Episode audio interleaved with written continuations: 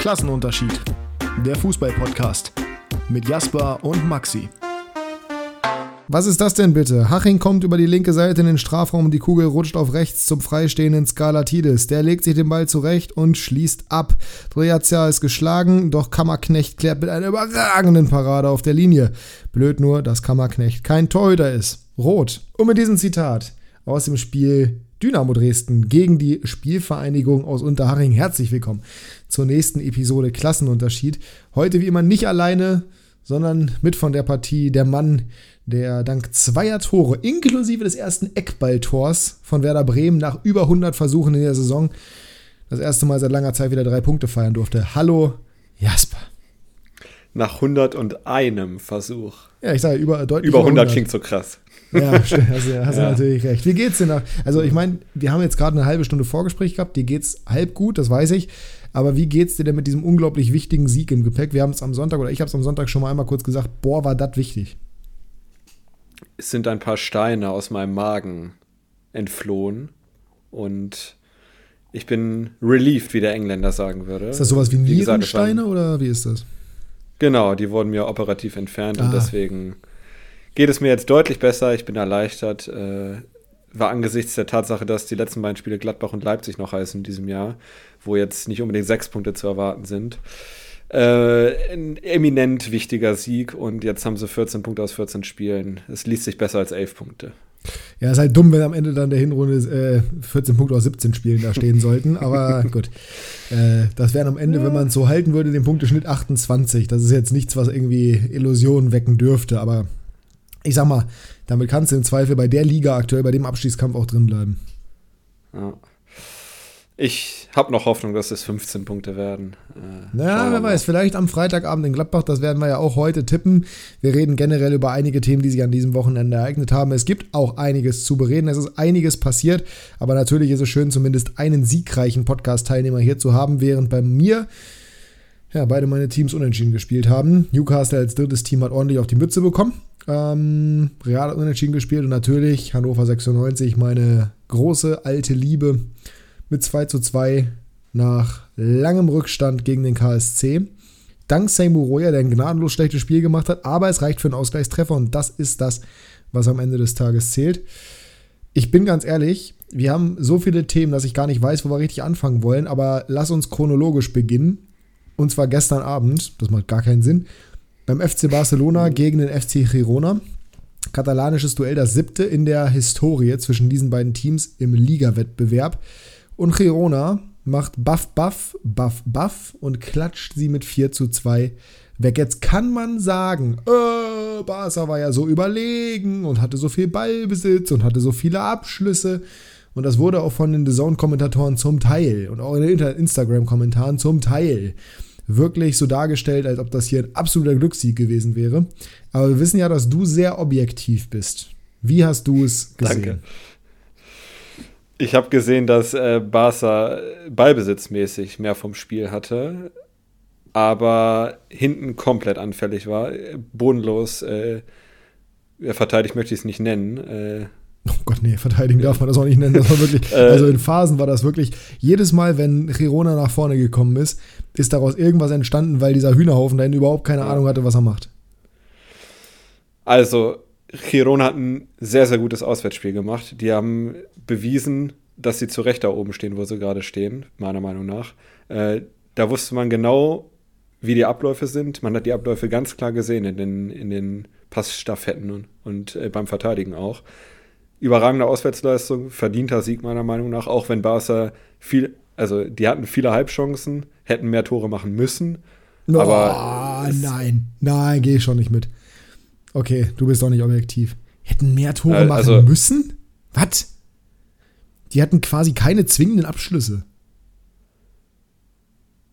Also, also ich nehme den Lewandowski-Kopfbau auf jeden Fall mit rein. Ja, wow, okay, das war in der Nachspielzeit. Okay. Ja. Wenn du den, ja, gut, von mir aus. Aber dafür war das Ding von Gündogan ein schöner Schuss. Das Ding von Lewandowski, das erste musste nicht unbedingt machen. Da kannst du genauso gut sagen, da haben sie halt auch unwahrscheinliche Hütten gemacht. Also. Nee, ich sag ja, also Barca hätte mehr Tore machen können, aber Girona nee, müssen auch. Also es ist ein verdienter Sieg für mich. Ja, ja aber der, der, Sieg ist verdient. Ja, das ist, also ich habe das Spiel ausnahmsweise mal geguckt, aber in erster Linie, weil ich Savio besitze bei Kickbase, nicht weil ich mich für Barca interessieren würde. Das glaube ich, wisst ihr mittlerweile, dass das nicht unbedingt mein Fokuspunkt ist. Aber das war schon echt erschreckend, finde ich, wie passiv Barca war, sobald sie in der Defensive waren, wie gut es Girona auch gemacht hat, offensiv. Weil es war ja gerade in der ersten Halbzeit, in der zweiten Halbzeit hat Girona sie ja kommen lassen teilweise. Muss man ja auch mal fairerweise sagen. Also, sie haben sich auf Konter verlagert, haben natürlich auch die Spieler dafür mit Zügernkopf, mit Dovbück und mit Savio vorne. Die übrigens einfach eine krasse Kombination sind, finde ich. Es macht richtig Spaß, denen zuzugucken. Aber gerade in der ersten Halbzeit haben die ja auch beim Stand von 1 zu 1 zum Beispiel, die teilweise wirklich mit Ballbesitz in der eigenen Hälfte überlagert. Also das fand ich schon echt krass, wie sicher die da auch sind im Passspiel, wie die die Abstände vernünftig halten, wie die präzise sind und konzentriert und überhaupt nicht irgendwie Pressing anfällig. Das ist schon wirklich, wirklich stark, was die spielen. Und mich hat es überrascht, weil ich ehrlich gesagt gedacht habe, dass die das nicht halten könnten, weil gegen Real haben sie ja zu Hause auch 3-0 mitzubekommen. Das ist ja die einzige Niederlage, die sie bisher mhm. bekommen haben. Und ich dachte ehrlich gesagt, auch wenn Barca natürlich aktuell im Formtief ist, dass die gegen Barcelona normalerweise äh, zumindest mal an ihre Grenzen stoßen sollten. Aber das sah ja ehrlich gesagt nicht mal so aus, als ob das die Grenze gewesen wäre. Es soll jetzt nicht klingen, als wäre das ein einfacher Sieg gewesen. Die haben schon was dafür getan und mussten auch was dafür tun. Aber es ist jetzt auch nicht so, dass die mit, mit großer Moral und viel Kampf und irgendwie das Ding glücklich rübergewirkt haben. Die hätten ja auch noch mehr Tore machen können. Die hatten ja wahnsinnige Chancen, auch in der zweiten Halbzeit noch, die sie einfach nur hätten machen müssen. Ich, ich erinnere ja. mich an einen Abschluss von Savio, glaube ich. Dann erinnere ich mich noch an einen von, boah, ich kann die ganzen Namen von denen ehrlich gesagt nicht, aber es gab auf jeden Fall noch mindestens zwei, drei, mindestens mal 90-prozentige Torchancen, die sie nicht genutzt haben. Ähm, schönes Tor. Was, was war das schönste Tor aus diesem Spiel?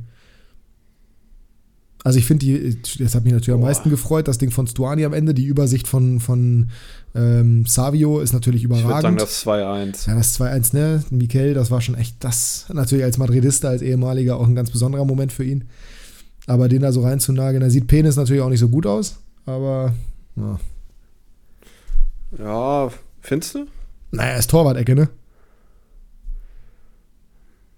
Ja, ja. Also, ich würde mal den Fokus darauf legen, dass der Schuss einfach überragend war. Der war gut, ja, ja. Ähm. Das, generell, die hatten eine extreme Präzision, auch Dovpik, das 1 zu 0. Also der, da passt halt auch kein Blatt Papier mehr zwischen, ansonsten geht der halt vom Pfosten wieder raus, ne? Kann man jetzt sagen, Qualität, kann man jetzt sagen Glück, beim 3-1 auch, genau. Aber alles in allem schon verdient. Äh, bei Barca brennt so ein bisschen der Baum. Ich persönlich bin völlig irritiert davon, wie wahnsinnig isoliert Lewandowski vorne drin ist wie unglaublich unkreativ die Flügel sind. Da passiert ja überhaupt nichts. Also Rafinha, die, die kreieren ja gar nichts. Mhm. Und gut, Pedri muss halt erstmal wieder reinkommen. Klar, der war auch lange verletzt. Und ich weiß nicht, wie es in Kickbase ist. Da ist er sicherlich ein Metronom gewesen mit vielen Rohpunkten. Aber sowohl Gündogan als auch Pedri, so richtig geil ist das irgendwie nicht. Ja, ist so ein bisschen ja, brotlose Kunst dabei. Ne? Also viele ja. Pässe, viel Hin- und Hergeschiebe. Aber, also ja, wie gesagt, viele Chancen waren halt Halbchancen äh, aus Verzweiflung, die jetzt nicht hundertprozentig gefährlich waren. Ähm, also da muss auf jeden Fall einiges passieren. Lewandowski ist schon länger komplett isoliert, das hat Xavi auch schon ein paar Mal angesprochen, dass sie den besser einbinden müssen, aber Ey, also meiner Meinung nach liegt es jetzt nicht, nicht geschafft. Nee, meiner Meinung nach, ich habe es ja gestern mal beobachtet. Meiner Meinung nach liegt es nicht daran, dass sie ihn nicht einbinden, sondern dass er sich wahnsinnig schlecht bewegt für Lewandowski. Also für seine Verhältnisse. Mhm. Das war, früher ist der, der war ja der jeder Laufweg gesessen und jetzt gerade wirkt er so komplett planlos irgendwie, wenn er sich bewegt. Keine Ahnung, ob der einfach so gut verteidigt wurde gestern jetzt auch, weil Girona hat es natürlich auch gut gemacht und hat eine starke Defensive. Aber das ist mir schon aufgefallen, dass der irgendwie total verloren da vorne rumgetapst ist. So als überhaupt, als ob er überhaupt keine Idee hätte, wie er jetzt irgendwie sich bewegen sollte, um in die Räume mal reinzukommen, wo es wirklich gefährlich wird. Du, mal abwarten, ja. wie es da, da passiert. Was mich ja sehr irritiert hat, beziehungsweise was ich ja sehr spannend finde und was ich mir auch tatsächlich, jetzt wo es schon ein bisschen mehr berichtet wurde, vielleicht wurde es auch schon dementiert, ich habe es nicht mitbekommen und du sagst es mir jetzt gleich. Was ich aber sehr spannend fände, ist natürlich, oder wäre natürlich, wenn sie jetzt auch noch ihren, in meinen Augen, vielversprechendsten Verteidiger verlieren würden mit Araujo. Ähm, Bayern scheint ja großes Interesse zu haben. Würde auch ehrlich gesagt Sinn machen, weil Araujo ja sowohl innen rechts als auch rechte Seite verteidigen kann. Das wäre ein Big Blow. Wie, wie siehst du das? Also ich finde ihn gut, ich finde ihn vielversprechend. Der kann Weltklasse werden. Er hat die Anlagen dafür. Aber er ist für mich jetzt selbst für Barca nicht unentbehrlich. Also dafür Echt? spielt er nicht gut genug, finde ich, ja. Also ich finde nicht, dass der raussticht da hinten. Na gut, wer tut das schon? Ja, klar, aber also ist jetzt nicht so, dass ich sage, wenn der wechselt, oh Gott. Äh, also ich meine, der hat gestern auch gespielt. Ja, wenn du wenn es nur auf Individu ja, ja, das ist richtig. Aber wenn du es nur auf individuelle Ebene beziehst, ich meine, das Problem bei Barca ist ja offensichtlich der Defensivverbund, nicht die Einzelspieler. Wir sind uns ja einig darüber, dass Kunde, mhm. dass äh, Cancelo, dass Araujo, dass das alles tolle Verteidiger sind. Definitiv. Nur irgendwas scheint da im Defensivverbund in der Zuordnung, in der Koordination, in Abläufen, in der, äh, in der Chemie effektiv nicht zu stimmen. Und ich kann mir schon vorstellen, dass wenn er bei einem funktionierenden Team spielt, also Araujo ist schon, und ich hasse das, das zu sagen, weil ich bin jetzt nicht sein allergrößter Fan. Äh, liegt natürlich auch daran, dass er bei Barca spielt. Aber das ist schon ein absolutes Viech, ne? Wie alt ist er jetzt? 24, 23? Oh, 22, glaube ich. Ach du Scheiße. Ist halt riesengroß. Der ist schnell. Unglaublich schnell. Physischen Brecher. Zweikampfstark eigentlich auch. Stellungsspiel, wie gesagt, aber das ist ja aktuell in der Defensive, kannst du ja komplett vergessen. Boah, ja. das wäre, also ich, für mich wäre es schon ein Blow, auch per, also perspektivisch gesehen einfach. Weißt du, wenn du. Perspektivisch schon, ja. ja. Das stimmt. Und das, äh, also unentbehrlich mag er vielleicht gerade nicht sein, aber aktuell ist halt tatsächlich niemand unentbehrlich aus dieser Defensive.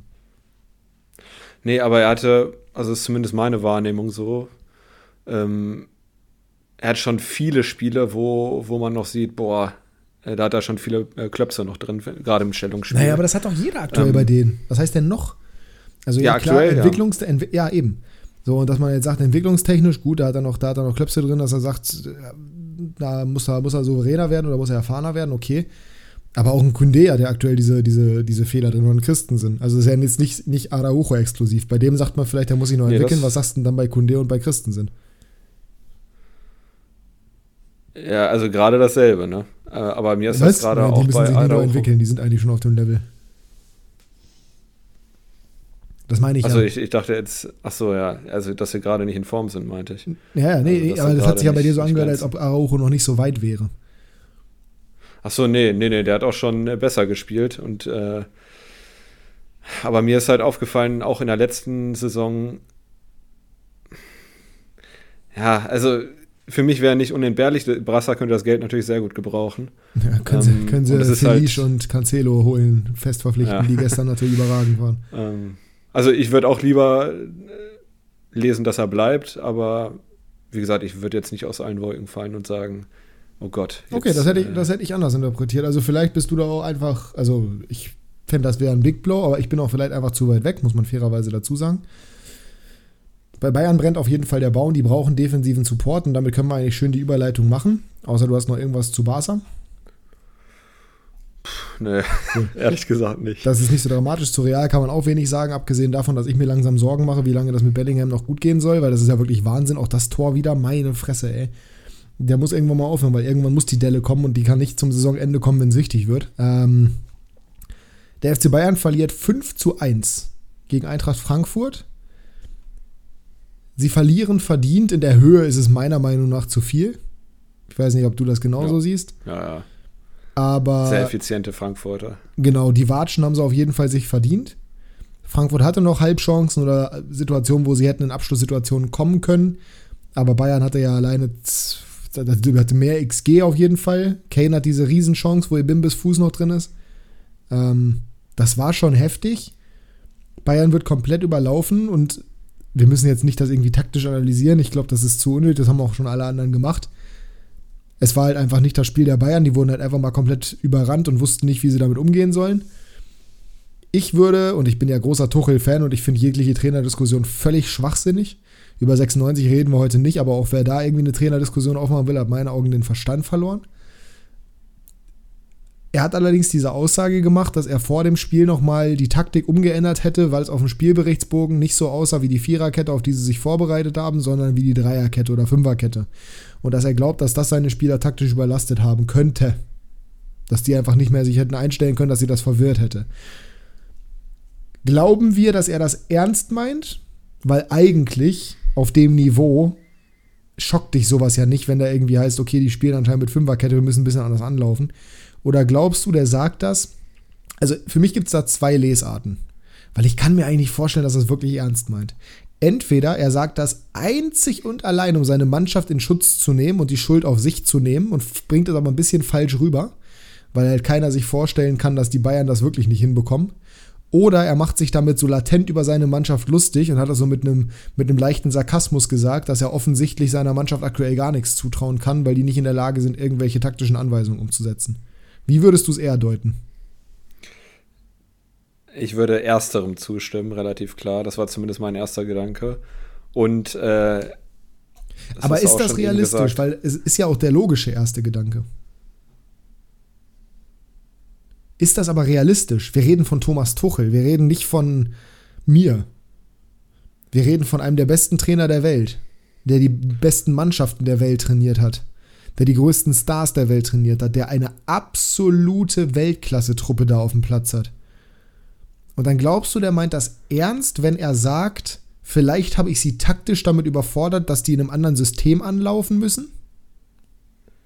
Nee, also ich glaube, dass er die Mannschaft in, in Schutz nehmen wollte und äh, deswegen gesagt hat. Äh, Aber dann muss er doch wissen, dass ihm das keiner glaubt. Weil er hat ja, ich glaube, ja. Mit der Aussage hat das ja nicht so richtig auf sich genommen, sondern so, so unterschwellig. Und dass das zerrissen wird, ist doch klar. Also erstmal glaube ich auf jeden Fall auch, dass äh, auf dem Niveau das äh, keine Entschuldigung für die Spieler sein sollte. Ja, ja, definitiv. Äh, also das, äh, da bin ich hundertprozentig sicher. Und beim anderen, ich glaube, das ist ihm relativ egal. Äh, der hat nur einen Weg gefunden, irgendwie. Oder er wusste, dass es zerrissen wird, aber ich glaube, das war ihm relativ egal, weil er irgendwie versucht hat, äh, dass die Leute nicht über die Mannschaft reden, sondern vielleicht eher über ihn. Meine Meinung, keine Ahnung. Also war zumindest mein erster Gedanke. Na, ich glaube, also was, was jetzt, wo du so gesagt hast, oder wo ich jetzt gerade nochmal doppelt drüber nachgedacht habe, jetzt bin ich schon bei der dritten umgekehrten Psychologie. Ähm, ich könnte mir vorstellen, dass er, dass das Kalkül ist, dass er das quasi sagt, aber nicht nur, weil er seine Spieler schützen möchte, weil dafür kannst du sie nicht schützen für diese Performance und das weiß er, glaube ich, auch. Ja. Und ich glaube, das, was er gesagt hat, ist so verwirrend, weil jeder sich denkt, hä, wie, das kann er doch aber nicht ernst meinen auf dem Niveau, dass er damit so viel Verwirrung stiftet und die Leute sagen, hä, ist der verrückt geworden, dass sie sich noch mehr auf ihn konzentrieren und weniger auf die Mannschaft. Und damit nimmt er sie dann tatsächlich in Schutz. Vielleicht ist das so ein, so ein doppeltes Täuschungsmanöver. Ja, das wäre, das wäre ihm zuzutrauen, weil intelligent genug ist er dafür auf jeden Fall. Ja, also ich glaube, der hat einfach einen Weg gefunden, um den Fokus von der Mannschaft zu nehmen. Also er selbst wird die Mannschaft schon kritisieren, da bin ich mir ziemlich sicher, aber intern. Ähm, aber ich glaube, der ist Medienprofi genug. Er sollte auf jeden Fall, ja, er sollte auf jeden Fall Medienprofi genug sein. Alles andere würde mich auch irritieren. Dafür hat er schon zu viel gesehen. Ja, ja, das ist richtig. Das ist richtig. Ich, ja, ich bin ja weiterhin großer Fan von ihm und ich glaube auch tatsächlich, dass es völlig egal ist, was wir jetzt philosophieren. Nächste Woche wird Bayern Stuttgart irgendwie 4-0 wegfielen zu Hause und dann äh, ist das Thema wieder komplett vorbei.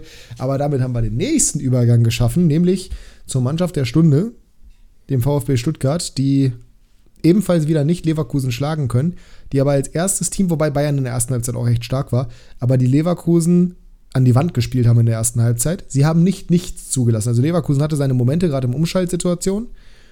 Aber meine Fresse war das ein offensiver Vortrag. Hätten führen müssen zur Halbzeit bereits, meiner Meinung nach. Tun es nicht. Und kassieren dann, also sie haben zur Halbzeit geführt, aber nicht hoch. Kassieren nach der Halbzeit den Ausgleich durch Würz nach Vorlage von Boniface und werden danach selber eingeschnürt. Aber das war schon Wahnsinn, das Niveau dieses Spiels, oder? War vielleicht sogar, wenn ich nicht gerade ein Spiel vergesse, das am besten zu sehende Spiel der Saison für mich bis jetzt. Ähm, Saison? Ich fand, ja, also Bundesliga, glaube ich schon. Ja, ich überlege gerade. Red mal weiter. Ähm, erste Halbzeit fand ich sogar noch eindeutiger als äh, Bayern gegen Leverkusen. Also fand ich Stuttgart noch stärker als Bayern äh, gegen Leverkusen. Ähm, das hat richtig Spaß gemacht. Girassi hätte treffen müssen in der ersten Halbzeit. Ja. Da hat Radetzky zweimal überragend gehalten.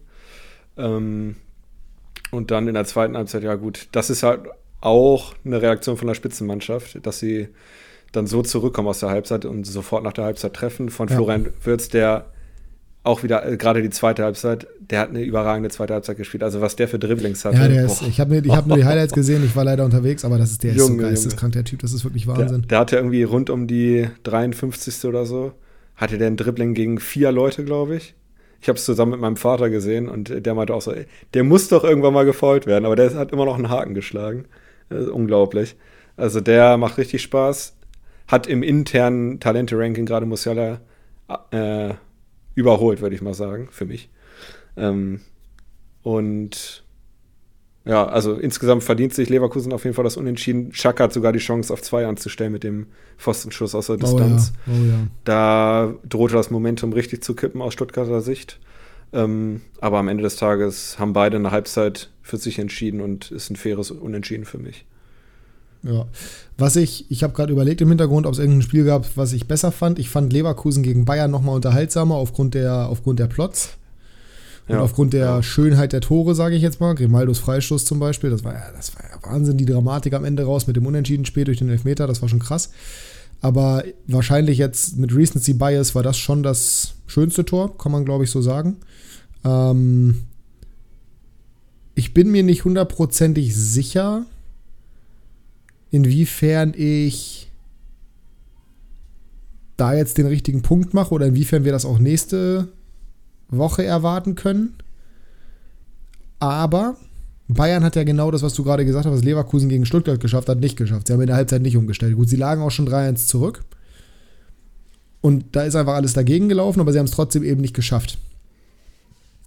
Grundsätzlich ist Bayern ja aber ein Team, was sowas kann. So. Äh, Leipzig hat das gegen Stuttgart geschafft. Leipzig, wenn man sich zurückerinnert, war ja, glaube ich, zweiter Spieltag, hat in der ersten Halbzeit gegen Stuttgart zurückgelegen, meine ich, durch Girassi und hat wirklich nicht gut ausgesehen. Also Stuttgart hat auch da ein richtig gutes Spiel gemacht. War ja noch in der Frühphase, wo man auch nicht so richtig wusste, nach dem 5-0 von Stuttgart ja. gegen Bochum, in welche Richtung entwickelt sich das Ding jetzt hier. Haben dann da aber eben noch 5-1 auf die Mütze bekommen in der zweiten Halbzeit. Wurden da so ein bisschen eingeschult. Leverkusen hat es geschafft, Leipzig hat es geschafft, Bayern werden wir noch sehen. Weißt du, wer die einzige Mannschaft ist, die da rausfällt, die das zweimal nicht geschafft hat? ja, ich weiß es. Und die hat unter der Woche gegen Stuttgart gespielt. Ja, Borussia Dortmund. Der designierte deutsche Meister der vergangenen Saison, der es am letzten Spieltag verballert hat.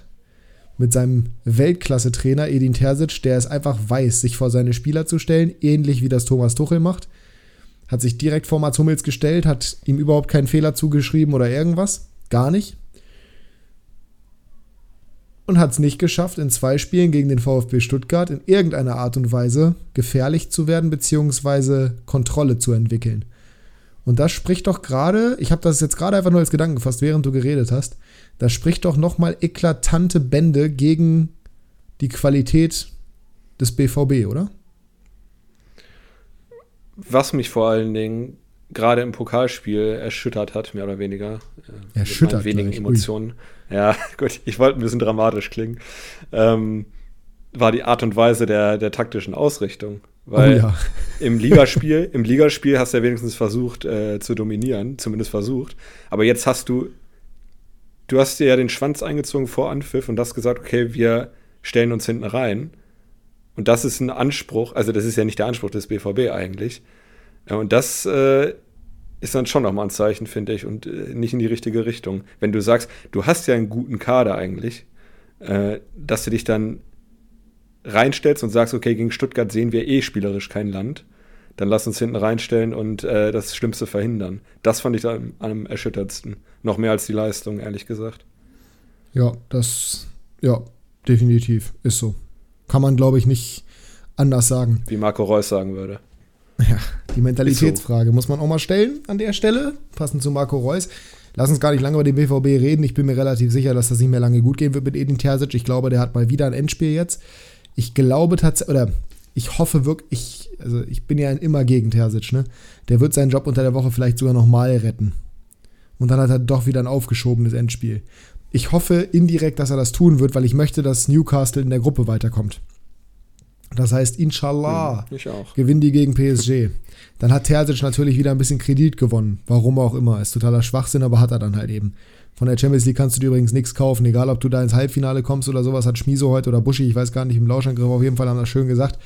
Dortmund kann noch so eine gute Champions League-Saison spielen, wenn sie dafür in der Liga reinscheißen und nicht in die Champions League kommen und gerade haben sie sechs Punkte Rückstand auf Stuttgart.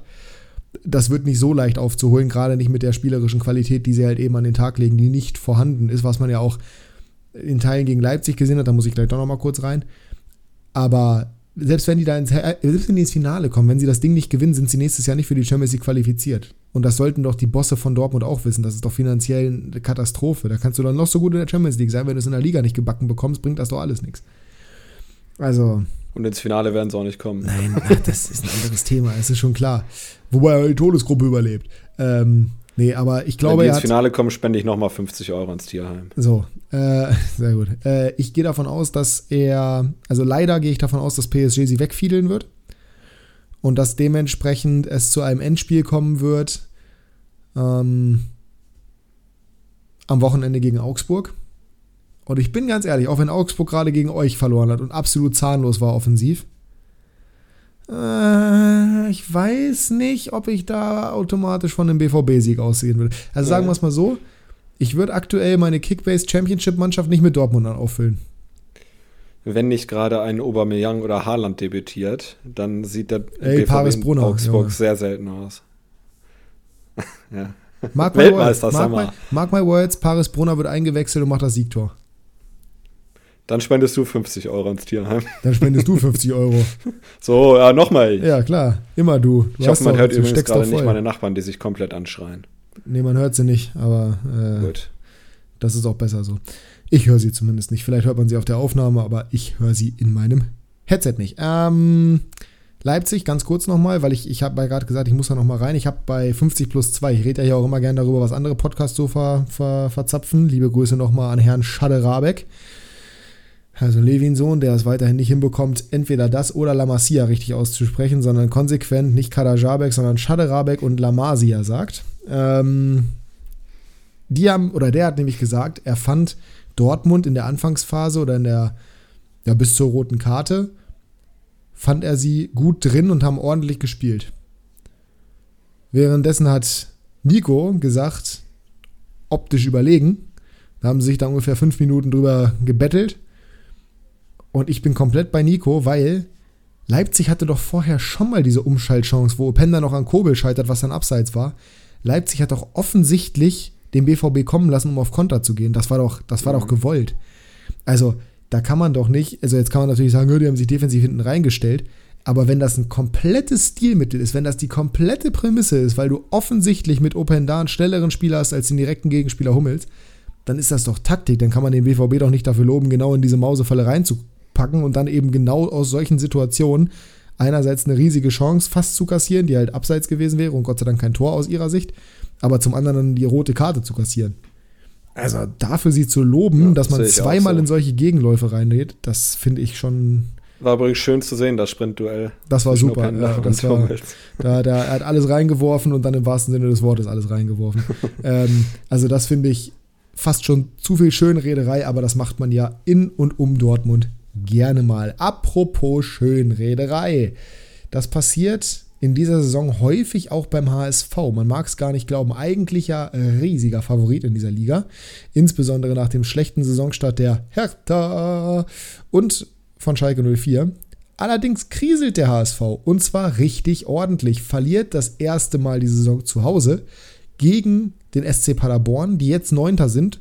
Punktgleich mit 96. Bis vor zwei Spieltagen hatten sie noch deutlich weniger Punkte. Da hatten sie noch fünf hinter 96. Anderes Thema.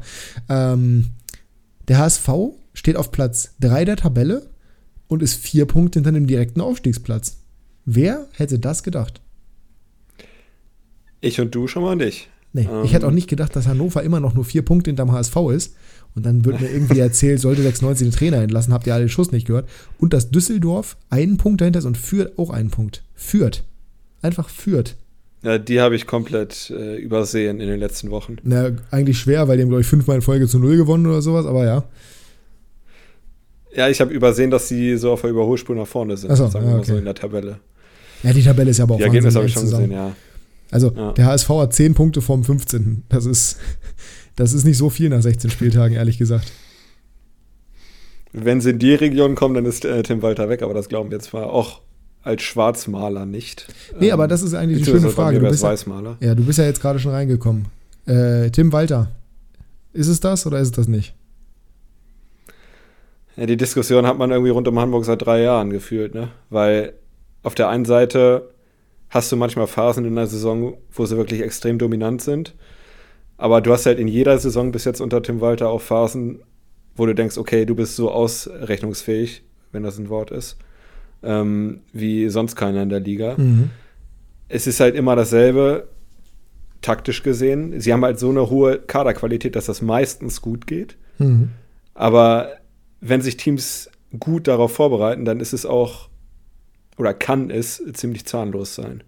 Und äh, das haben bis jetzt in der Liga ziemlich viele ganz gut gemacht gegen den HSV, gerade in Heimspielen gegen den HSV. Mhm. Unter anderem ähm, Hannover, die ja unglücklich verloren haben, das Spiel muss man fairerweise dazu sagen. Genau. Und bis jetzt hat der HSV halt oftmals davon gezerrt, dass sie die Heimspiele äh, gewonnen haben. Auch meistens verdient, muss man sagen. Aber erstens ist die Auswärtsbilanz für die Ansprüche, die der HSV hat, desaströs, muss man sagen. Die haben mehr Gegentore ähm, als 96, muss man überlegen. Ja. Und ich meine, irgendwann ist es kein Zufall mehr. Ne? Also, wenn du so eine Diskrepanz hast zwischen Heim- und Auswärtsspielen. Ähm, Pokal würde ich jetzt sogar ein bisschen rausnehmen, weil das war auch mit Pech verbunden, zweimal in der Nachspielzeit. Ja, aber das ähm, ist auch, ey, das ist Pech, aber das ist auch einfach, also sorry, das ist doch, also das, das passiert dir doch nicht zweimal in einem Spiel, wenn es nicht offensichtliche Probleme gibt. Dann kassierst, sonst kassierst du doch nicht zweimal ja. in der Nachspielzeit den Ausgleich quasi, beziehungsweise das 1 zu 1 war, glaube ich, in der 89. offiziell, ne? oder in der 90. auf jeden Fall. Also noch nicht Nachspielzeit. Aber, oder das 2 zu 2. Ähm, aber das ist schon, also ganz ehrlich, unabhängig jetzt davon, wie war es jetzt, weil wir jetzt, das ist jetzt schon viel zu tief reingegangen darin, also das weiß ja jeder, wie die jetzt aktuell dastehen. Mir geht es ja explizit darum, was passiert mit Tim Walter. Und das ist natürlich Kaffeesatzleserei, aber ich sag dir ehrlich, sie können am letzten Spieltag der Hinrunde jetzt nicht mehr groß überholt werden. Fürth könnte noch vorbeiziehen, wenn sie ähm, hoch gewinnen oder höher gewinnen als der HSV.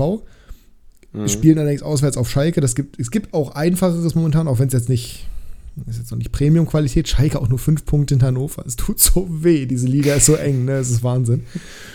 Ähm, der HSV in Nürnberg, ne? Der HSV in Nürnberg-Düsseldorf spielt auswärts in äh, Magdeburg. Das ist jetzt auch gerade nicht die allerschwerste Aufgabe. Es könnte aber auch leichter sein. Sie können nur von den beiden überholt werden, tabellarisch. Aber die können halt theoretisch die Hinrunde mit 28 Punkten beenden. Und die Liga ist eng beieinander. Hier kann alles passieren. Wirklich, das ist ja es. Du kannst hier zwei Spiele verlieren und bist plötzlich ein Abstiegskandidat. Das ist einfach so. Das ist auch bei 96 gerade so. Deswegen, ich will da gar nicht irgendwie äh, jetzt den Teufel an die Wand malen oder irgendwie hier irgendwas jinxen, auch für 96. Aber meine Prämisse oder mein Statement ist nur: Nürnberg spielt aktuell keinen geilen Ball. Die haben echt, boah, das war schon echt hart. Haben jetzt aber ja. in Elversberg mit einer Energieleistung, mit einer Willensleistung 1 zu 0 gewonnen. Spielen zu Hause. Stadion wird voll sein, Stadion wird brennen. Der HSV bisher auswärts echt schwach und in Nürnberg ist es immer unangenehm zu spielen. Ich sag dir, wenn die das verlieren, ist Tim Walter weg.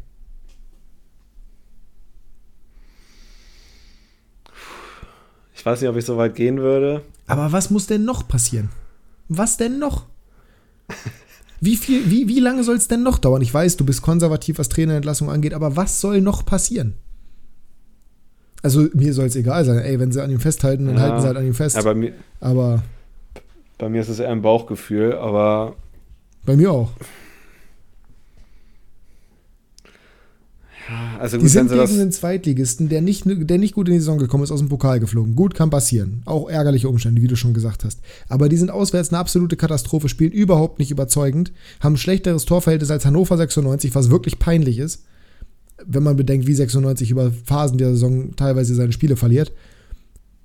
Und haben nur 28 Punkte. St. Pauli hat noch kein Spiel verloren. Gut, die haben auch achtmal unentschieden gespielt, aber die haben noch kein Spiel verloren und der HSV verliert in schöner Regelmäßigkeit. Das ist zu wenig. Und das liegt am Trainer meiner Meinung nach, weil der halt einfach nur einen einzigen Plan hat und wenn der nicht funktioniert, dann ist er verloren. Gerade Dritter, 28 Punkte. Ja, ich gucke gerade die Tabelle an. Ist nicht toll. Also, Ey, wenn die das verlieren, dann sind die einen Punkt von Nürnberg.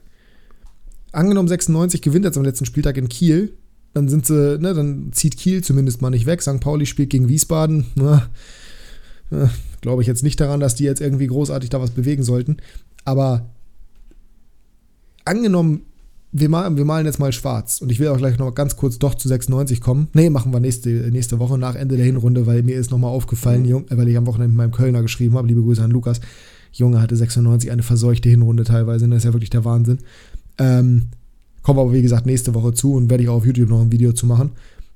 Angenommen, führt, gewinnt auf Schalke. Oder sagen wir, sie spielen unentschieden auf Schalke. Jetzt alles angenommen, der HSV verliert in Nürnberg. Selbst unentschieden ist eigentlich zu wenig. Aber angenommen, Fürth spielt unentschieden, HSV verliert. Angenommen, Düsseldorf gewinnt auswärts in Magdeburg, was ich für realistisch halte. Haben sie ja im Pokal auch gemacht.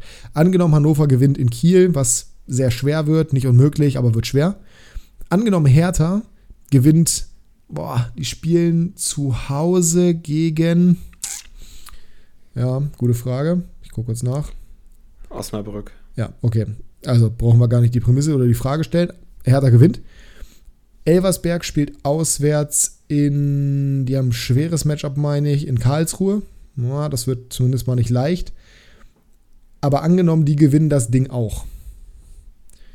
Dann haben wir noch Paderborn, die spielen gegen Rostock zu Hause. Angenommen, die gewinnen auch.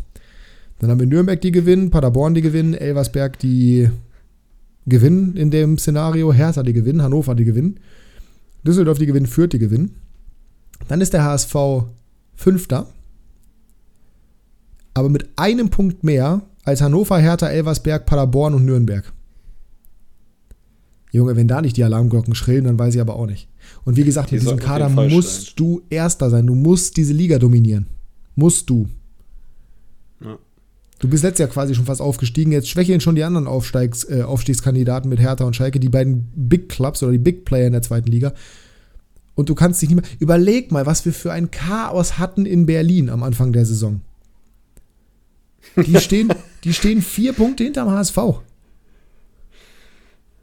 Und ich weiß noch, wie wir, also wir haben sowieso vor der letzten Saison gesagt, also wenn nicht dieses Jahr, wann dann HSV? Ja. Weil da waren Bremen und äh, Schalke hochgegangen. Jetzt vor der Saison haben wir auch gesagt, Schalke und Hamburg müssen es eigentlich machen. Gut, Schalke schlecht gealtert. Ähm, aber auch nur neun Punkte mein, hinterm HSV, ich sag's nur. Ja, ja, gut. Dass die mal gewinnt zu Hause gegen Fürth und der HSV verliert, sind sechs Punkte. Ist jetzt nicht so wahnsinnig dramatisch. Normalerweise war es doch immer so, dass Hamburg so eine überragende Hinrunde gespielt ja, hat. Ja, ne? eben. Der März kommt erst noch und der April. Wie, ey. Ich glaube, das haben sie, ja, mit dem das haben sie letztes Jahr, glaube ich, schon revidiert. Aber ja, davor die ganzen Jahre. Nö, nö, nö. Letztes Jahr hatten sie auch eine stabile Hinrunde, glaube ich, ja, ja. Ja, ich meine, da waren sie im März, April aber gut. Mm, aber ist ja auch egal. Mm, dann wären sie nicht in die Relegation gegangen. Waren sie vielleicht.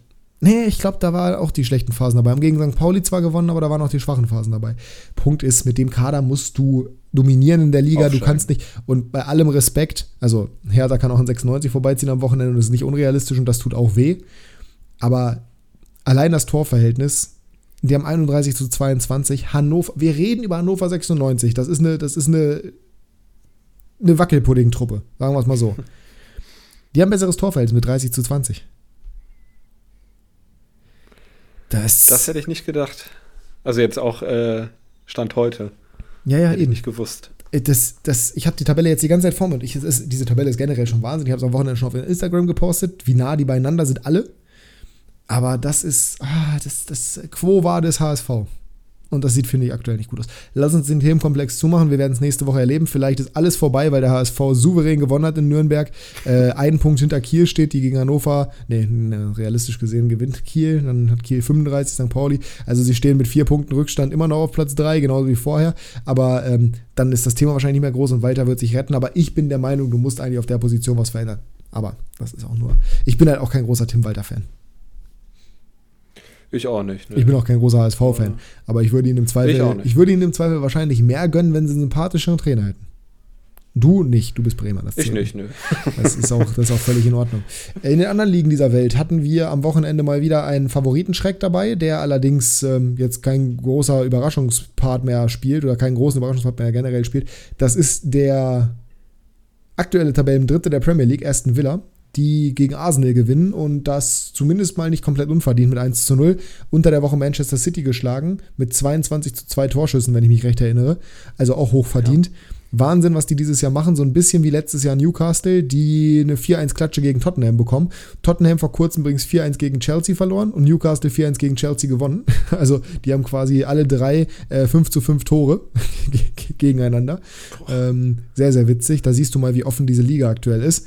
Und City tut sich schwer gegen Luton, gewinnt das Ding aber ohne Haaland vorne in der Spitze. Man merkt, die brauchen schon. Die sind Sand im Getriebe, ne? Die haben Sand im Getriebe und es fehlen halt, also du kannst halt nicht Haaland, De Bruyne, Haaland, Rodri oder De Bruyne, Rodri auffangen. Du brauchst, du brauchst diese Achse. Du, also du brauchst zwei von dreien, brauchst du mindestens. Wenn zwei ausfallen, wird es ganz, ganz schwer. War ja in diesem Spiel jetzt zum Beispiel so. Und wie gesagt, generell ein bisschen Sand im Getriebe. Äh, Mache ich mir keine Sorgen. So macht es auf jeden Fall die Premier League spannender, weil die drin bleiben oder weil die bei der Meisterschaftskampf so spannend ist. Liverpool schon wieder nach, äh, nach Rückstand ein Spiel gedreht, wieder in der Nachspielzeit, sind jetzt Tabellenführer, ähm, auch weil Arsenal eben gepatzt hat. Richtig spannender Meisterschaftskampf. Wer aber da gar keine Rolle spielt, ist natürlich Chelsea, die 2 zu 0 gegen Everton verlieren. Wäre ich Wunder. Maurizio Pochettino hat schon Wintertransfers gefordert, wahrscheinlich wieder eine Milliarde. Nee, aber die müssen Gab die, ja auch die, keine. Nee, aber ich glaube, also er kann nichts dafür. Also an dem müssen sie festhalten, aber das ist wirklich Wahnsinn, was da momentan passiert. Ähm, was aber noch viel krasser ist, finde ich, der Downfall des Theater of Dreams. Manchester United verlieren mit 0 zu 3 gegen Bournemouth. Spielen am Wochenende übrigens gegen Liverpool, wahrscheinlich gewinnen sie da wieder 4-1. Sind jetzt aktuell, es ist, es ist nicht so dramatisch, sie sind aktuell immer noch Tabellensechster. Ein Punkt vor Newcastle, ein Punkt vor Brighton, drei Punkte vor West Ham, gegen die sie auch noch spielen in diesem Jahr. Problem ist, die sind auf Platz 6 mit einem Torverhältnis von minus 3. Das ist.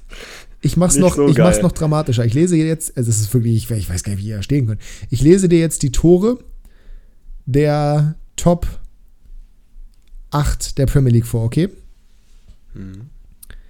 Abgesehen von Manchester United. 36, 33, 35, 38, 33, 33, 33. Was glaubst du, wie viele Tore hat Manchester United geschossen? Wenn du so fragst, 22. 18. Oh Gott, in 16 Spielen. Ne? In 16 Spielen. Das ist doch gestört, oder? Wie können die 27 Punkte haben? Das ist so krank. Übrigens, Folgefrage. ganz, kurz, ganz kurz, einen Punkt möchte Ja. ich noch anmerken. Das ist ein Punkt weniger als der HSV. Ich möchte es noch mal reinwerfen. Also, ist, ähm, naja, Folgefrage. Das ist auch dir. eine schwerere Liga, ne? ja, aber, ähm, ja, ja, ja. Glaubst du, es liegt an Ten Haag oder nicht? Weil so langsam habe ich das Gefühl, da kann kommen, wer will. Äh, Naja, aber- wird nichts mehr. Ja, aber also ich meine, als Cristiano Ronaldo da war, hat es komischerweise funktioniert. Dann kam Ten Hag, hat gesagt, Ronaldo ist es nicht. And the downfall began. Und ganz ehrlich, weißt du, wer, noch eine Quizfrage, ich habe es heute gelesen, ich fand es fantastisch. Wer war der letzte Angreifer von Manchester United, der ein Tor im Old Trafford gemacht hat?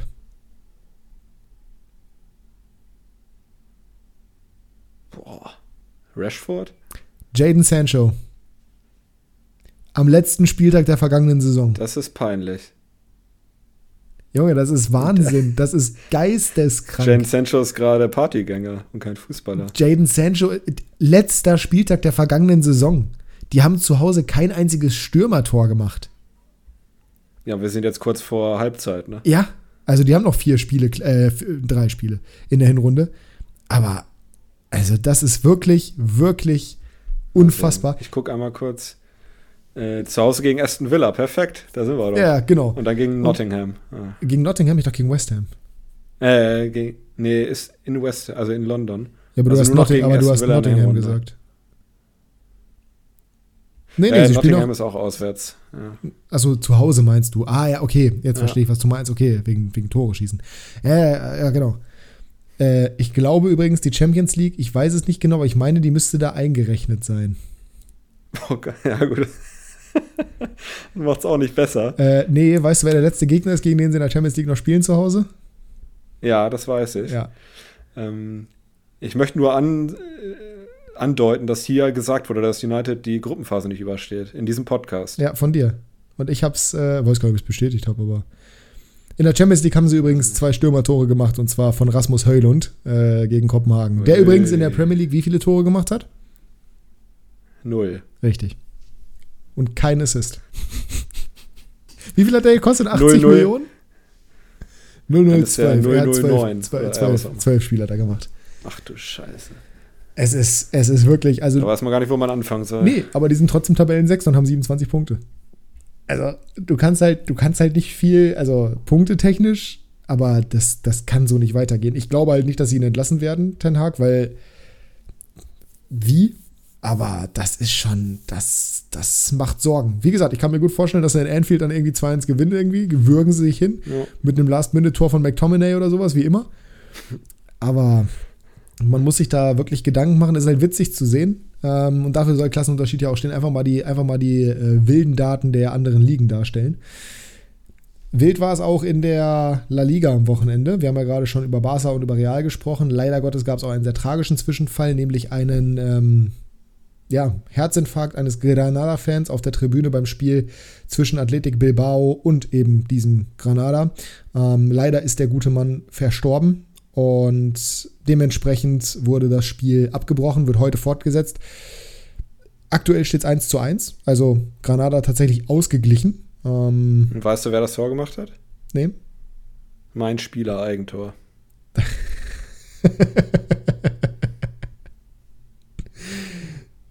Ach, Luis de la Galareta. Ja, auch schon mal. Genau. Oh wei, oh wei. Äh, es, es wäre, sind wir mal ganz ehrlich, es wäre tatsächlich äh, Granada zu gönnen, dass sie einen Punkt da holen. Ähm, zeitgleich spielen jetzt gerade noch Idi Palathon gegen Unai Nunez bei mir bei Kickbase. 0 zu 0 steht es gerade zwischen Rayo Vallecano und äh, Celta Vigo. Das kann übrigens gerne so bleiben, weil Easy steht bei 110 Punkten. Das ist, Ah ja. das ist solide. Das ist auch Ähm, ganz wild bei dem. Ne? Manchmal macht er minus 12 und dann wieder Ja, das ist, ach, das, 140. das ist, das hat auch keine, das folgt auch keiner Logik. Die letzten Spiele waren minus 7, 55, 115, 35. Also, das ist äh, Vogelwild. 55 aber gegen Barca zugegebenermaßen. Bei denen, wissen wir ja, läuft es Ja. gerade nicht so gut.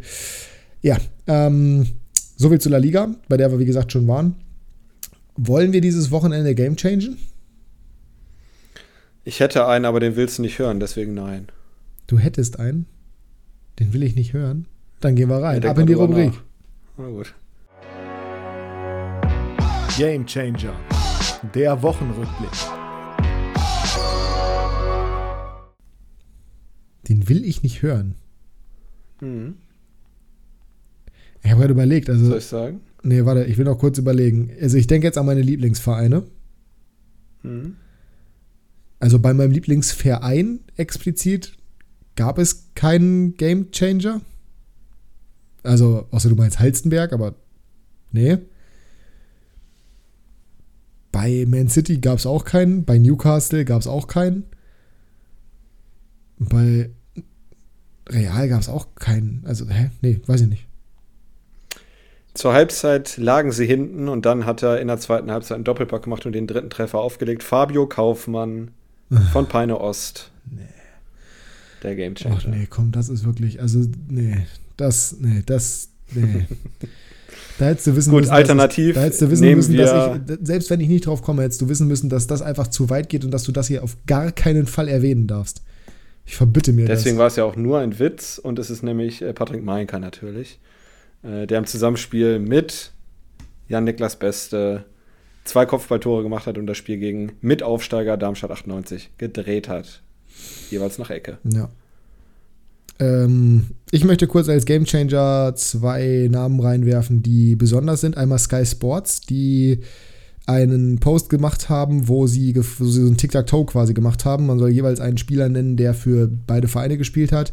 In den Listen stehen Dortmund, Neapel, Chelsea, Manchester City, Barcelona und Hannover 96. Klar, was auch sonst. Natürlich. Ähm, und in den Kommentaren steht unter anderem Kevin De Bruyne. Alternative ist unter den Kommentaren, wer ist Hannover 96? Ich kann nicht mal einen Spieler nennen. Also auf Englisch natürlich, ne? Aber äh, ist das herrlich. Äh, zweiter Gamechanger.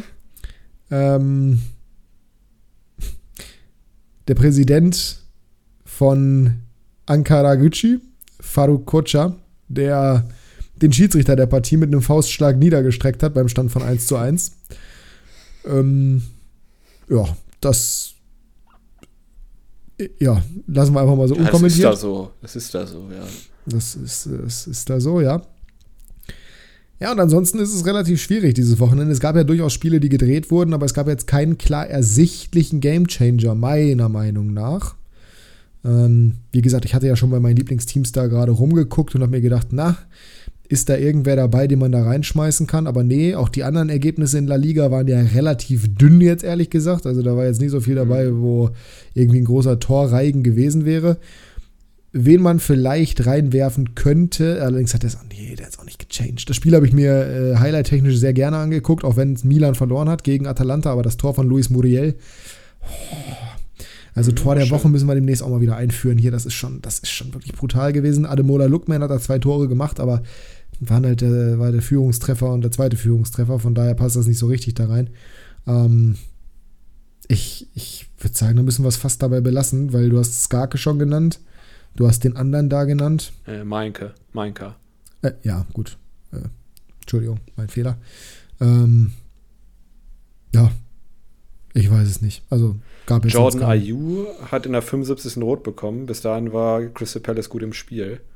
Ja, hätte man auch noch sagen äh, können, schon, ist aber schon ja, konstruiert, so. pff, Ja. Disruptiv, wie du sagst. New, disruptiv gedacht, Newcastle war der Gamechanger. Es gab nämlich eine Besonderheit beim Tor von äh, Richarlison, und zwar dem 3 zu 0. Wenn du es jetzt weißt, Dann, fände ich nee, das ich weiß es nicht. fantastisch, beziehungsweise ich glaube, das war das 2 zu 0, ehrlich gesagt. Weißt du nicht? Nö. Okay. Richarlison hat bisher für die Tottenham Hotspur sechs Tore gemacht gehabt, glaube ich. Oder acht oder irgendwie sowas. Mhm. Kein einziges mit dem Fuß. Alle mit dem Kopf. Und gegen Newcastle hat er das erste Mal mit dem Fuß getroffen. Ja, das ist wieder, ne, nice to know, wieder aus der Rubrik hier, aber wir behandeln ja alles, das ist ja bei Klassenunterschied so. Unter anderem die Breaking News gerade vor 36 Minuten. Niklas Süle ist unzufrieden bei Borussia Dortmund. Und das, nachdem er die hundertprozentige in der 90. Minute liegen gelassen hat. Da wäre ich auch lautstark jetzt erstmal am Meckern. Ja, ich würde sagen. Frustburger bei McDonalds gegessen. So, das ist gut. Äh, Shootingstar Bayer auf dem Zettel des FC Liverpool. Es wird wirklich immer schlimmer. Ich würde sagen, wir kommen zur dann letzten Rubrik für diese Folge, oder? Lass uns das angehen, Maxi. Abfahrt. Kickbase Breakdown.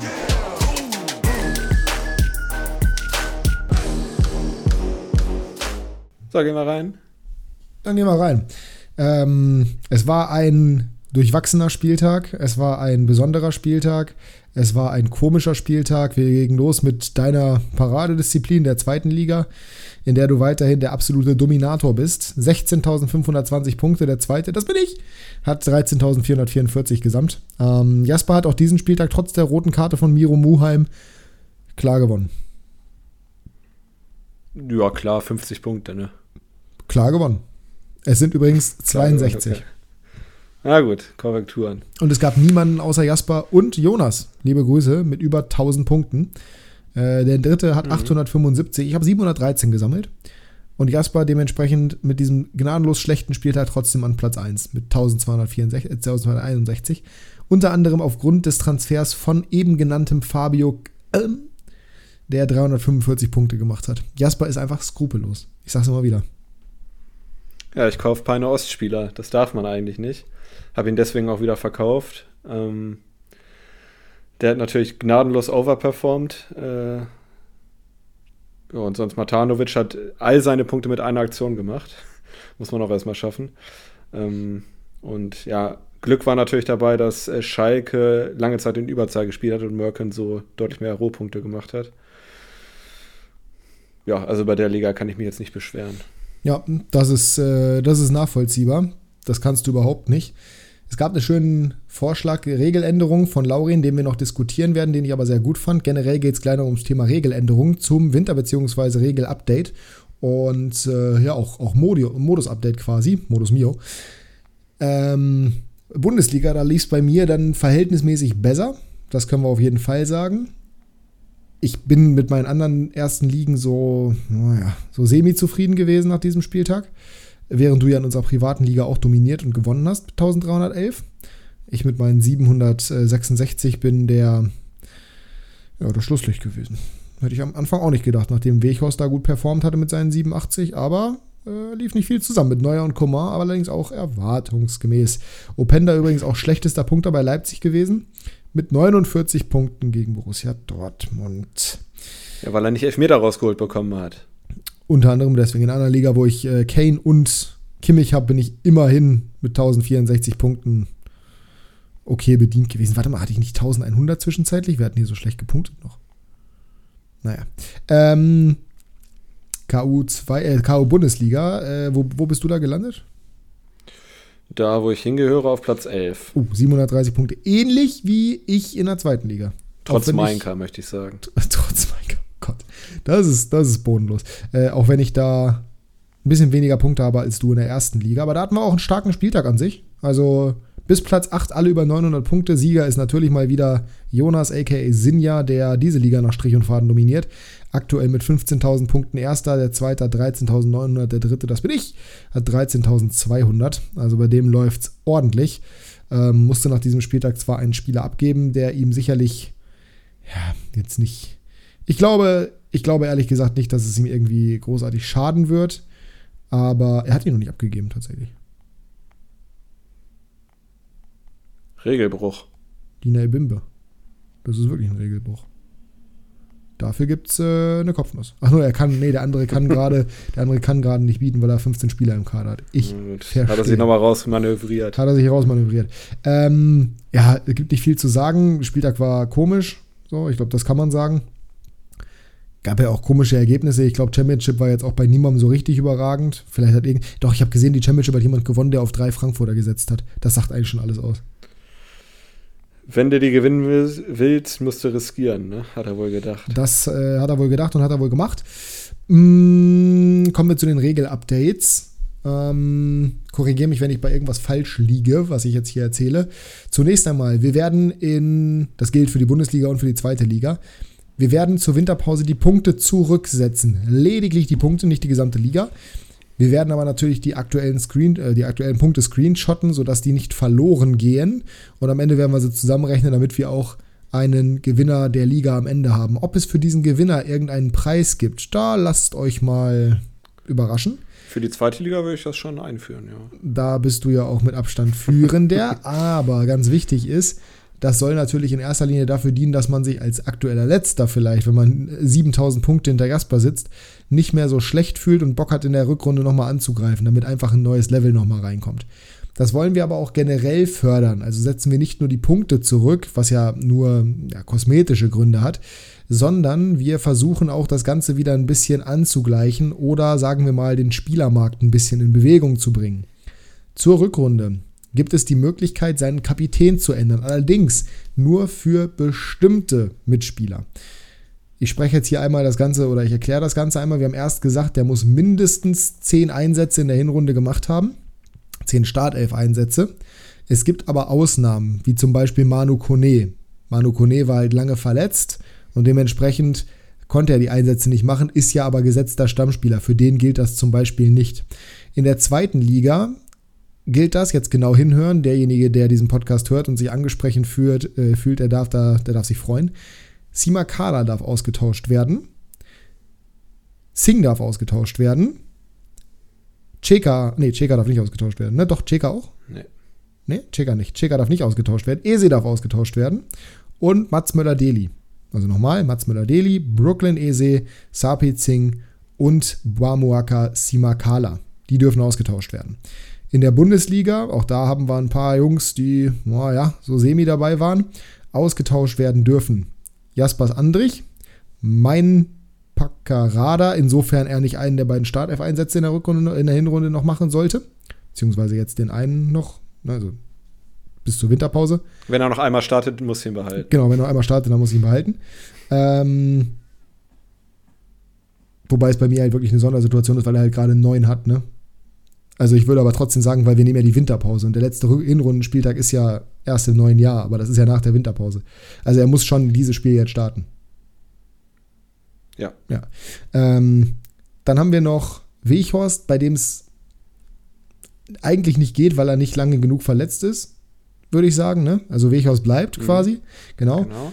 Ähm, wie war es bei Czerny? Äh, der darf weg, weil er sieben Startelf-Einsätze hat. Czerny darf weg, weil er sieben Startelf-Einsätze hat. Und ähnliches gilt natürlich auch für Ilas Bebu. Der darf auch weg.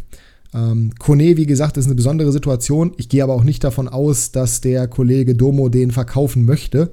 Wenn das der Fall sein sollte und er sagt, äh, ich würde den aber gerne abgeben, dann soll er mir Bescheid sagen. Wie hatten wir uns bei Chwanchara geeinigt? Da haben wir auch gesagt, der darf weg, ne? Der muss bleiben. Der muss bleiben? Ich bin mir sicher, wir haben gesagt, der darf weg. Wir gucken nochmal auf die Statistik. Ja, wir sind, wir sind gerade, wir sind gerade nochmal, oder ich bin gerade nochmal auf dem Weg. Das machen wir natürlich hier in der Live-Recherche, damit das auch, damit das auch klar ist. Keine Sorge, liebe Mitspieler, ihr kriegt das nochmal in die Liga geschrieben. Äh, Schwanschara steht bei sechs Startelf-Einsätzen, der darf also weg. Der darf weg, ja. ähm, Tust als ob du dir gerade sicher gewesen wärst, dass das der Fall ist. Sehr Nochmal als Einordnung. Es ist ja in Anführungsstrichen eine Belohnung, wenn du den Kapitän wechseln darfst. Genau. So wie wir beide wahrscheinlich. Ähm, deswegen, du verkaufst ihn dann ja zum Marktwert und den neuen Kapitän musst du dann aber wieder für 15 Millionen äh, in der Bundesliga, genau, genau, 15 Millionen in der Bundesliga und 7,5 Millionen in der zweiten Liga.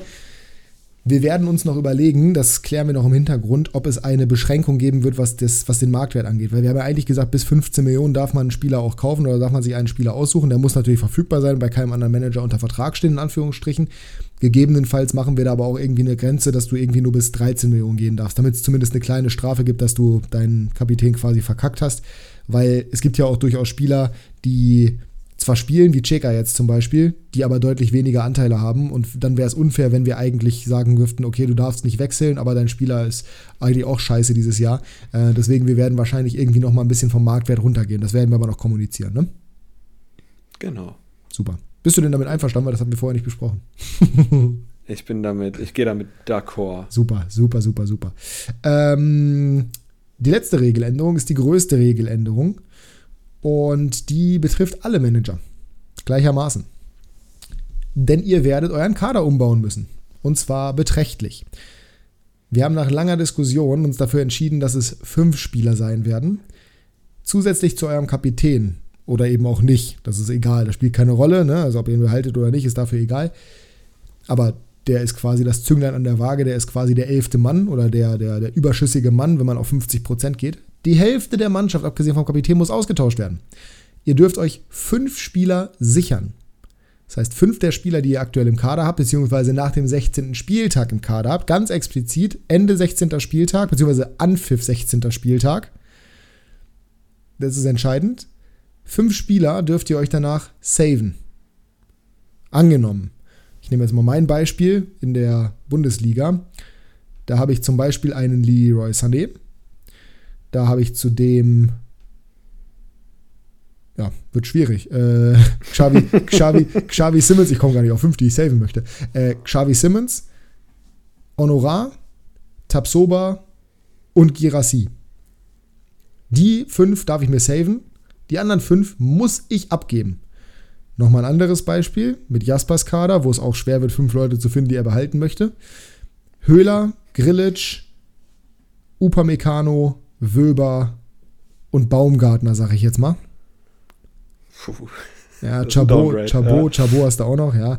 Äh, die darfst du halten, die anderen müssen verkauft werden. Warum das Ganze? Wir wollen ein bisschen mehr Bewegung reinbekommen, wir wollen ein bisschen mehr Challenge reinbekommen für die Rückrunde.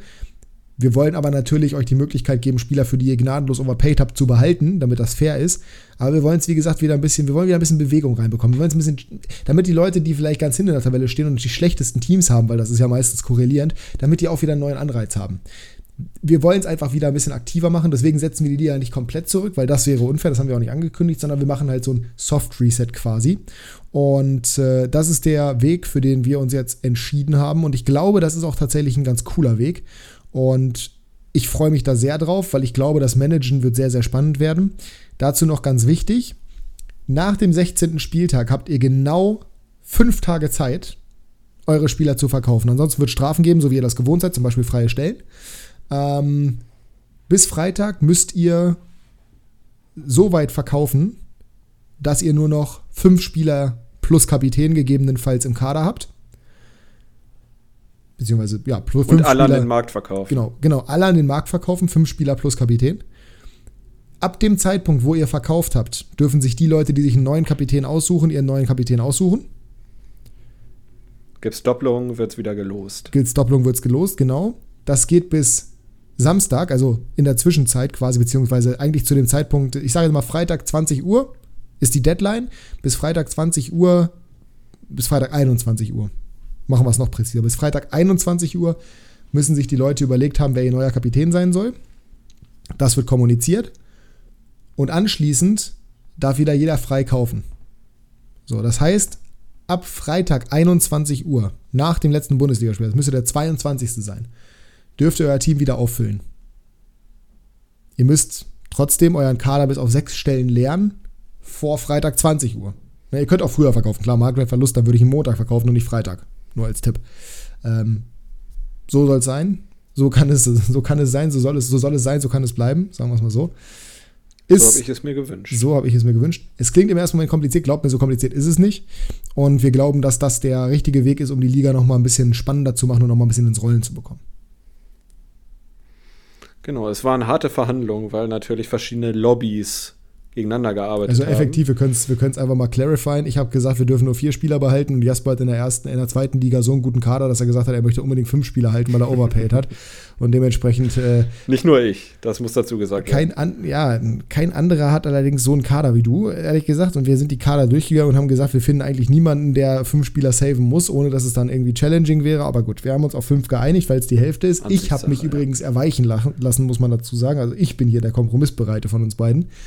Äh, der Liga Primus wollte seine Stellung natürlich nicht ver Jetzt hör hier auf rumzu, rumzudröhnen. Du wolltest deine Stellung nicht in irgendeiner Form einbüßen. Dafür hast du deine Regel durchbekommen. Die kommt einmal im Monat. Ähm, ja, und damit sind wir durch für heute eigentlich insgesamt, ne? Und uns fehlt nur noch das Tippen. Besser kann man nicht enden. Besser kann man, ja, so halb. Tippen müssen wir halt noch, ne? Ach ja. Und besser kann man nicht starten als mit deinem Spiel am Freitagabend. Wir starten direkt rein, mhm. disruptiv und komplett unvorbereitet. Mönchengladbach gegen Werder Bremen. 1 zu 1. Was? Bist du ein bisschen euphorisiert nach dem, nach dem Sieg oder wie? Sag mal, ich darf hier nicht gegen Bremen tippen, ich darf nicht unentschieden tippen und nee, ich darf nicht für nein, Bremen nein, tippen. Nein, nein, nein, nein, Du darfst immer für Bremen tippen, ganz klar. So. Gegen Bremen tippen finde ich würdelos, aber das ist deine Sache. Mich mhm. überrascht es nur, mich überrascht es nur, dass du halt auf Ernst auf Unentschieden gehst, weil du immer gegen Bremen tippst eigentlich. In Gladbach sage ich 1 zu 1. In Gladbach sage ich 2 zu 1 für Gladbach. Ja. Mainz gegen Heidenheim zu Hause. Die Mainzer aus den letzten Spielen nach XG-Tabelle laut 50 plus 2 hätten sie aktuell aus den letzten vier Spielen irgendwie Dritter sein müssen. Holen aber keine Punkte, äh, beziehungsweise immer nur einfache Punkte. Und das wird sich gegen Heidenheim ändern. Die gewinnen nämlich dieses Spiel mit 3 zu 1. Falsch, mit 1 zu 0, aber sie gewinnen. Na, immerhin. Der VfL Bochum spielt gegen Union Berlin zu Hause. Ich wollte gerade sagen an der alten Försterei, oh. aber ist falsch. Im Ruhestand. An der Kastropper. An der Kastropper. 0-0. Wow. Äh, 1-1. das siehst du. Wird aber ein besseres Spiel, als man erwarten würde. Der FC Augsburg gegen Borussia Terzic. Vielleicht das Endspiel für den schwarz-gelben Skipper. Du fängst an. Und sage 1 zu 3.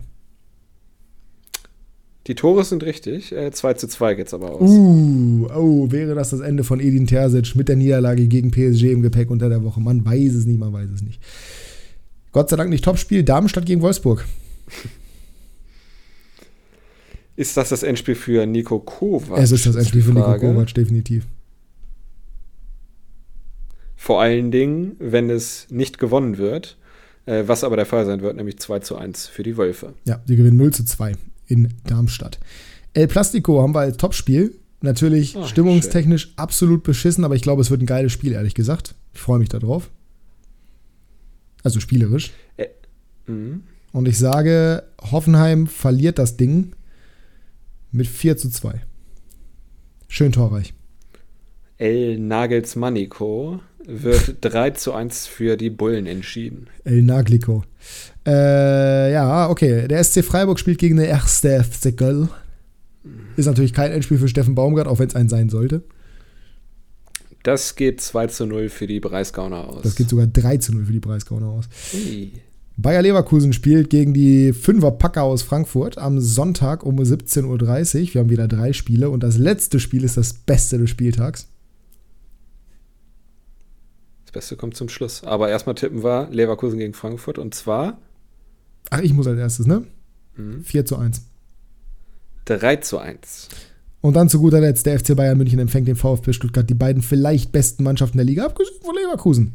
Gegeneinander Bayern nach der Klatsche, der VfB nach dem 1 zu 1. Wie geht's aus, Jasperinho? 3 zu 1 setzen sich die Bayern durch am Ende. Auch hier gehe ich auf ein 4 zu 2. Doppelpack Giraffe. Ähm, Ja, das wäre schön. ja, das wäre wunderbar. Neuer Held, ein Elfmeter von Undaf, sag ich. Ach nee, warte mal, Undaf schießt keine Elfmeter, ne? Giraffe. äh, okay, äh, neuer Held, ein Elfmeter von Girassi, aber er macht den Nachschuss rein. Ist auch in Ordnung. Mhm. Boah. Ich, ich, sage unter, ich sage unter 20 Torschüsse von Stuttgart in der ersten Halbzeit. Muss ich überlegen, ob ich dagegen gehe. Ja, dachte ich mir. Das war's für heute. Die letzten Worte hat wie immer der geringste Igel. Wir hören uns nächste Woche wieder. Danke für eure Aufmerksamkeit. Bewertet uns gerne positiv mit 5 Sternen auf Spotify. Das wäre fantastisch. Gib's ihnen. Nachdem wir von deiner Monatsblutung erfahren haben, ist eigentlich meine Plattform hier nicht mehr gegeben. Ich wünsche euch viel Spaß bei der Champions League äh, und danke, dass ihr die Folge gehört habt. Bis nächste Woche dann. Bis zur letzten Folge vor der Winterpause. Ich habe nicht gesagt, ich habe meine Blut, ich habe meine Periode. Es kann auch sein, dass ich ein Eis esse oder sowas einmal im Monat. Meine So. Güte. Tschüss.